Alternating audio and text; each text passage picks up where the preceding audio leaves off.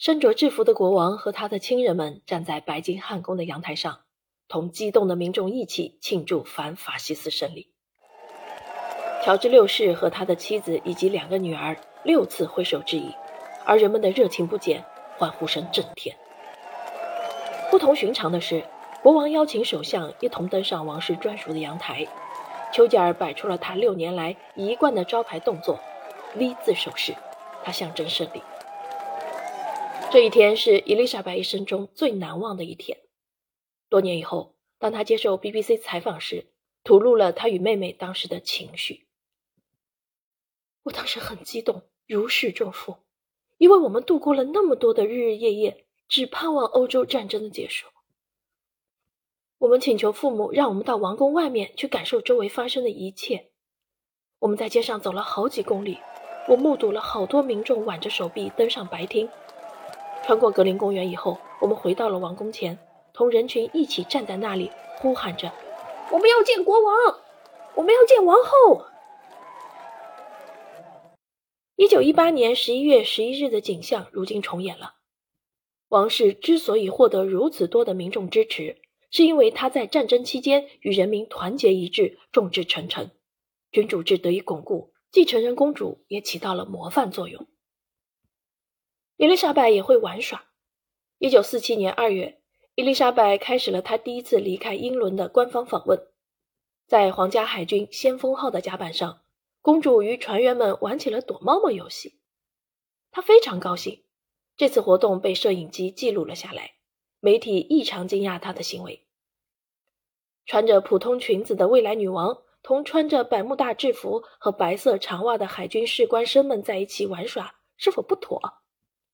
这是对公主的误解，她不过是享受自然快乐的人生，随心而动。而她的父亲为她辩白：“别忘了，由于他们伯父不光彩的退位和残酷的战争，他们度过了相对阴郁的童年和青少年时期。”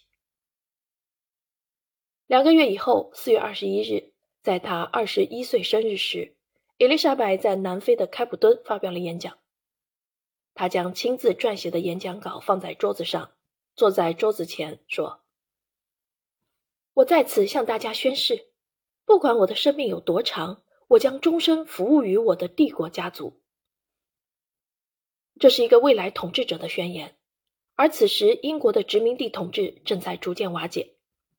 四个月以后，印度宣布独立，并一分为二，新的国家由此诞生，即巴基斯坦。一九四八年年初，斯里兰卡宣布独立。三百四十七年以前，伊丽莎白一世曾经发布宪章，宣布英国在印度的垄断地位，殖民时代结束了。